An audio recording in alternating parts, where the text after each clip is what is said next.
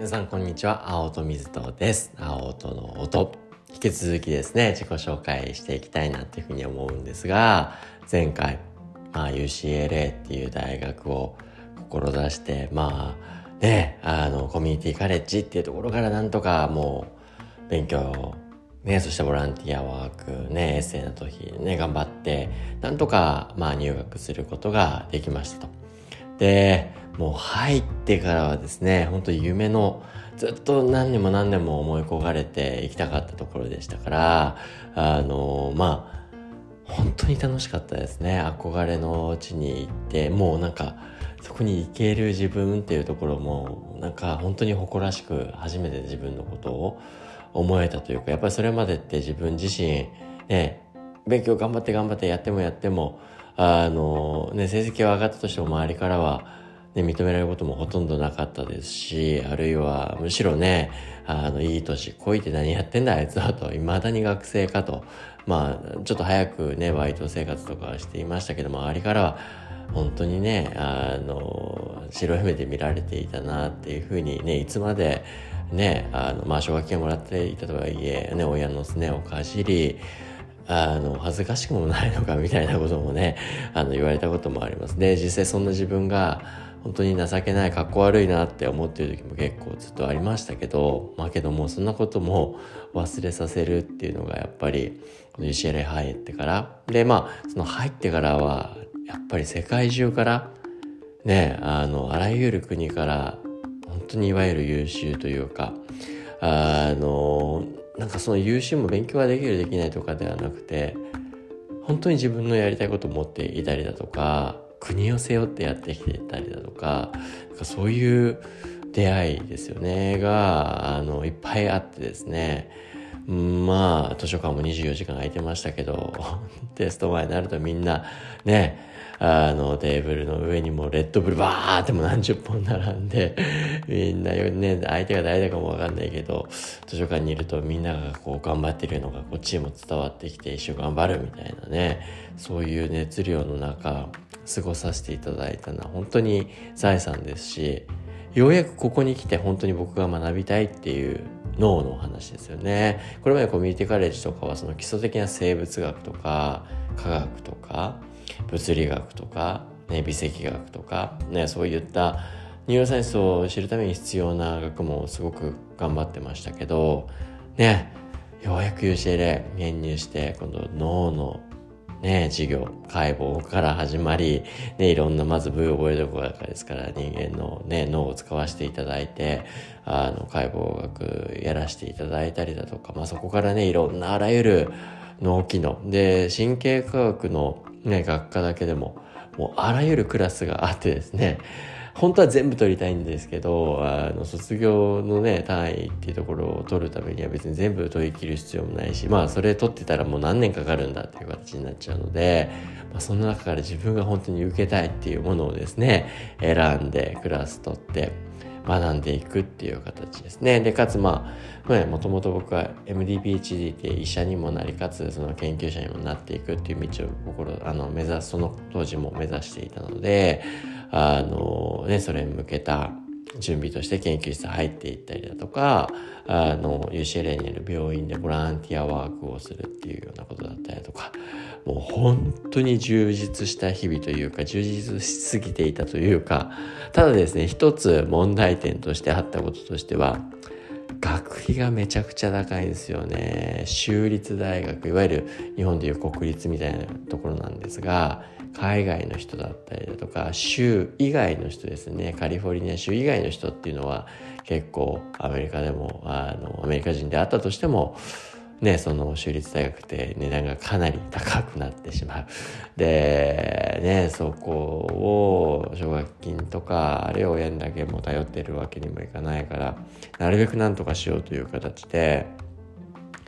飛び級を志すんですね。あの、要するにアメリカって何年ね、入って転入してからじゃあ2年間とか、あの、一般的な4年生で考えるとそうですけど、ただ僕の入った neuroscience っていうのは、ね、編入して2年生で3年生に一般的に入るみたいなイメージですけどそこから2年半から3年かかってあの neuroscience 卒業される方が平均的なんですよね。けどそこをですね 僕はあの1.5年ぐらいでなんとかやりたいなと飛び級したいなとまあなんで実質倍速ぐらいの勢いであの卒業したいな。そうじゃないと、まあ、一回休学してあの働いてお金貯めてまた戻ってくるかみたいなそういう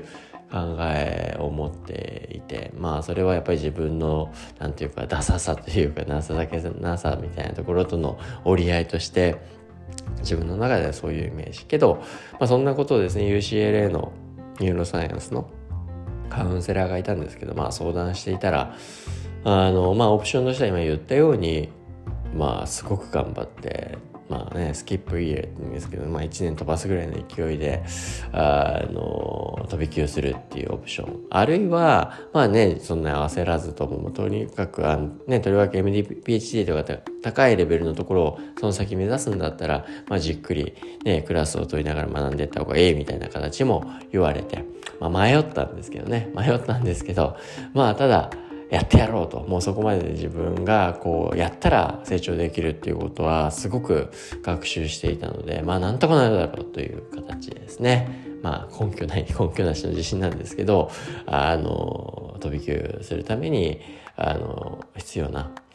クラスたちをあのスケジュールして取っていくという形で最初から実は UCLA 自体も飛び級させるっていうわけではなくて学科取れるあの単位数っていうのもここまでですよっていうのがそれをねあの例えば18単位18単位そこを取ってあのいい成績でクリアできるとじゃあ20ぐらいまでいいよとか あの22ぐらいまでいいよみたいな形広げてってくれるっていうのがあってですね。あのちゃんとこっちのね状態だったり能力を見ながらあの道を示してくれたっていうのもすごくありがたいことだったなというふうに思うんですね。まあ、そうやって、まあ、やっていく中でこうね、はい、なんとか勉強、本当に辛かったですね。さっき言ったボランティアやりながら、病院ボランティア、研究、そしてもうみんなの倍のクラス取ってるわけですから、あの、もう寝る時間が本当になかったですね。あの、本当テスト前とかになると2時間睡眠が2週間ぐらい続くみたいな形。今でも覚えてますけどあの肩がなんかピリピリしてて右足引きずるみたいなですね。あれみたいな神経の勉強してて自分神経症出てるみたいなね形でやっててけど本当に不思議となんですけどまあ、ね、眠いは眠いのもあったかもしれないですけど学んでることが常にワクワクしててですね。あの身体的にはボロ来てたんですけど精神的には本当に充実してるというかワクワクが止まらないみたいなですね。そんな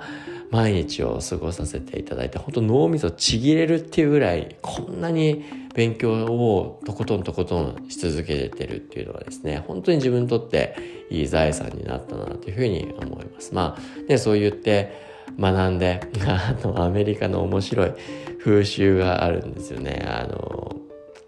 UCLA とかでもあったんですけどテスト前でもみんなむちゃくちゃ勉強するんですよね。だからもちろんね僕もみんなよりクラスも取ってますしもうむちゃくちゃ勉強して。でアメリカってテスト乗り切るとですねアンダイランっていうのがあるんですよね。アンダイランアンダイってダイって死ぬっていう意味じゃないですか。アンだからあの死なないいや、テスト乗り越えて死ななかったっていうやつですね。アンダイランっていうのは、ちょっと YouTube だと画像問題で、あの、日本から見えないかもしれないですけど、あってですね、何をやるか。あっちってなんかいいっすよね。あの、知らなかったってなったら何やるかっていうと、学生みんなでですね、真っ裸なんですよ。本当に真っ裸になる学校もあります。まあ、あの、UC の場合は、あの、下着は身につけてましたけど、みんなもうね、脱いでスポンポンになって、あの、校内を走るみたいな。そうすると、まあ、あの、UCLA 有名な大きい大学だったりすると、テレビ局とかも来て撮ってたりするんですけど、なんかもうね、わかるんですよ。本当にこうやりきったらもう全部ね、脱ぎ捨てて走りたくなっちゃうみたいなね。ただですね、僕1回目アンダーランあの参加できなくてですね、大体僕クラス多く取りすぎてテスト期間もみんなより長くてですね、みんなが始まるアンダーランイベントの時、あの、みんなアンダイランしてる中ですね、僕は、あの、とぼとぼとですね、あの、いいなとか思いながら、あの、まだ勉強があるみたいなね、だから参加できないみたいなのありましたけど、まあだからそんぐらいなんか、ね、心込めてもうね、心身ともに追い込んで勉強する。で、なんかそこに素直にみんなで すっぽんぽんになって、だから他の大学とかだと、あの、YouTube とかでアメリカいる時み、ね、見て笑ってましたけど、本当にすっぽんぽんになって、あの、こうね、ハーバードとかも多分そうだったと思うんですけど、バークレーとかもそうだったと思いますけど、なってあのなんかねこの心を素直に表してやるみたいなのも、えー、文化やなとか思いながらですねあの味わっていたのがすごく懐かしいまあそんな UCLA 時代をまあなんとかなんとか乗り切って最終的にはね